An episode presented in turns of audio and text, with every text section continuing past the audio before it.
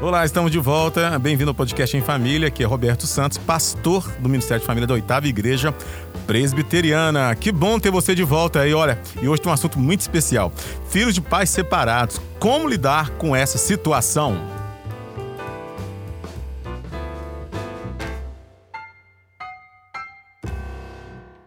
Bom, Afinal de contas, quem são os filhos, né? Eu estou aqui com três filhos aqui hoje nesse estúdio, muito especial aquele aliás, são três filhos, é, dois são casados e um breve vai casar, né?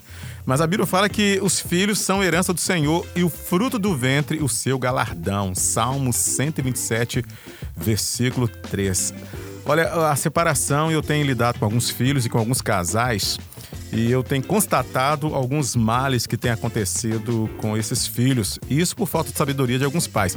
Mas antes de eu falar propriamente, eu vou quero que vocês escutem então uma opinião de uma pessoa que está conosco aqui, Carolina. Ela é resultado, fruto de um relacionamento, né? E os pais se separaram. Carol, fala um pouco para nós aí. É, como é que você se sentiu e como é que você reagiu na separação de seus pais? O que é que isso causou em você? Pastor, eu acredito que depende muito da idade, né? Da, da criança, do filho. No caso, eu era uma criança de 10 anos. Então, para mim, foi meio que um, um, corte, né? Foi.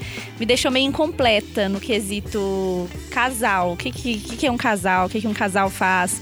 Como é que é um relacionamento, né? Entre, uhum. no caso, os pais.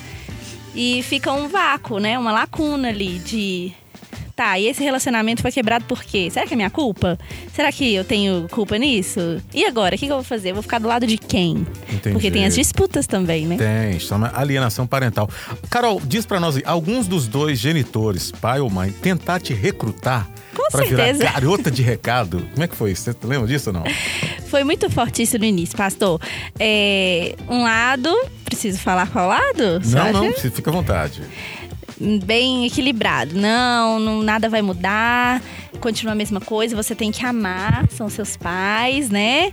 Mas o outro, assim, mil defeitos uhum. e você não pode amar essa pessoa porque essa pessoa não te ama. Não essa merece. pessoa abandonou nossa família, essa pessoa não merece o nosso amor e essa pessoa só tem defeitos. Isso na cabeça de uma criança de 10 anos, eu acho que causa uma confusão mesmo, né? Muita? Confusão, e uma, um questionamento de, tá, que, que família é essa? Que amor é esse? O que, que eu vou fazer agora? Parece que eu tô sozinha. Tem dois lados, mas parece que eu tô sozinha. O sentimento foi esse, né? Agora, gente, olha só, nós vamos ouvir outras opiniões aqui, mas sem dúvida o divórcio é um triste fim para o casamento e provoca intenso sentimento de frustração e tristeza. Mas quando o casal tem filhos, olha, aquilo que era frustração para dois se estende para muito mais gente, infelizmente. Ou seja, o foco agora muda e eu quero que você entenda: se você é pai, se você é genitor, aliás, e por ventura você se separou, eu quero que você precisa entender que você tem que preservar o máximo possível o bem-estar dos seus filhos. Baseado então nas dificuldades que eu tenho presenciado aqui no acompanhamento com muitos filhos e até mesmo com os casais, eu quero então dar uma dica para vocês. Olha só o que a Carolina acabou de falar para nós, tão interessante, não é verdade? Às vezes um dos genitores tenta recrutar o filho e quando esse recrutamento acontece, claro que é uma alienação parental. Vamos então dar umas dicas como lidar com a situação. De repente você é um filho que passou por isso e de repente você é um casal que está passando por isso. Primeiro, jamais jamais queira recrutar seu filho, ou seja, não exija nem mesmo questione eh, o seu filho para tomar posição a seu favor. Não envolva em assuntos que não lhes dizem respeito. Deixa essa criança, deixa esse menino, deixa essa menina lá é, viver a vida dele, já foi marcada, já foi traumatizada e infelizmente agora se você tentar recrutá-la ou recrutá-lo, você vai trazer mais dano. Outra dica para você, olha, contenha a hostilidade. Infelizmente, quando os pais se separam separam, quando os genitores se separam, tem duas modalidades de divórcio, na verdade. Tem a consensual e tem a litigiosa. Quando a litigiosa, então, acontece, há um custo maior, um ônus maior, um desgaste maior e, infelizmente, hostilidades aparecem. Presenciar a briga dos pais é um dos grandes motivos que leva os filhos a terem problemas psicológicos, que se refletem em todas as áreas da sua vida. A criança, então, ela começa a refletir ou vivenciar esses traumas, esses medos na própria escola. Terceiro, Construa um relacionamento saudável com seu ex, seu ex-parceiro, ok? Você não precisa ter amizade com seu ex-cônjuge, mas precisa manter um mínimo de harmonia no relacionamento com o pai ou com a mãe de seu filho. Isso é primordial para o bem dessa criança. Ou seja, se você puder divorciar de forma consensual, já que o divórcio aconteceu, vai ser melhor ainda. Quarto lugar, não fale mal da ex na frente do filho. Isso é alienação parental. Melhor seria que você então levantasse os pontos positivos do genitor ausente.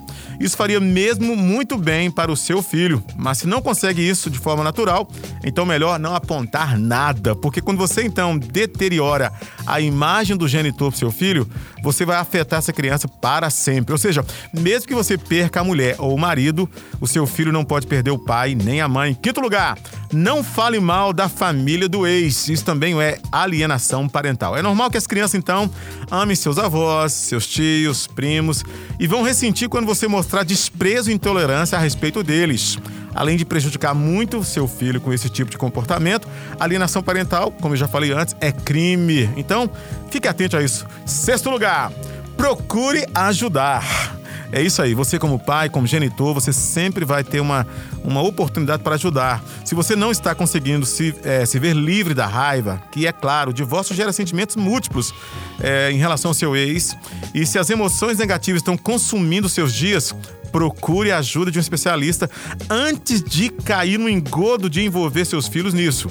Procure a oitava igreja presbiteriana, procure o Ministério de Família da nossa igreja, procure um psicanalista. Me procure! Ou então mande para nós aí sua pergunta, que nós queremos te ajudar aí, olha, ao vivo. Ao vivo não, né? Não é ao vivo. Mas se você vier aqui, vai ser ao vivo, cara, eu te garanto. Sétimo lugar. Procure manter então os hábitos da criança. Afinal de contas, essa criança vinha vivendo um ritmo dentro daquela casa com você e com seu cônjuge, não é verdade? Com seu ex-cônjuge.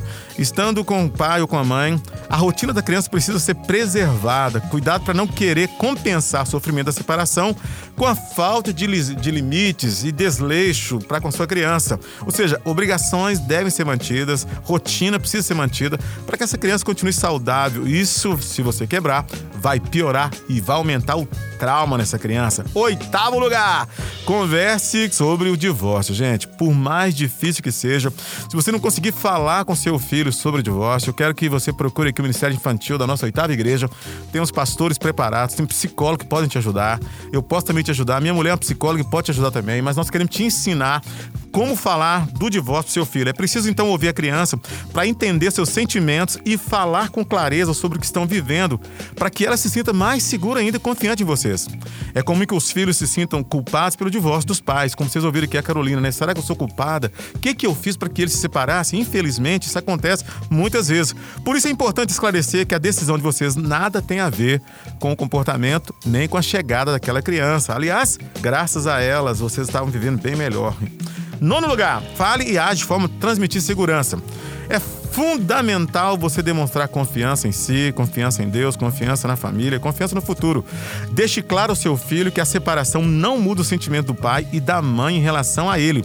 Que vocês estarão sempre perto dele. É claro que de forma que ele confie nas suas palavras, não simplesmente represente, atue, mas fale de forma confiante, segura, para que as crianças também possam descansar. Bom, eu tenho mais uma dica para você então. Demonstre amor.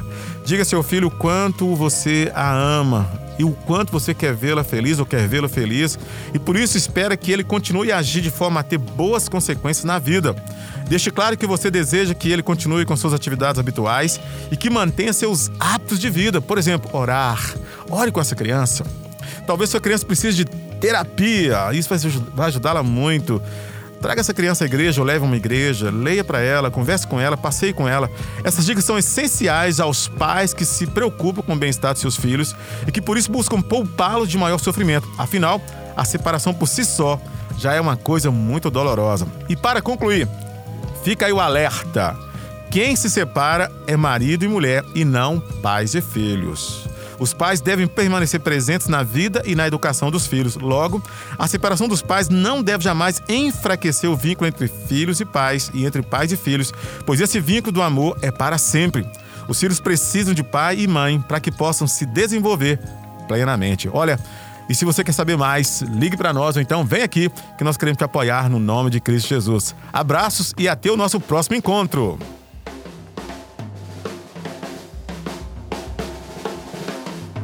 Esse podcast é uma realização da Oitava Igreja Presbiteriana de Belo Horizonte, sob a coordenação de Wellington Rodrigues, produção de Ana Carolina Vitorino, Arthur Muller, apresentação Roberto Santos, edição e finalização Pedro Henriques.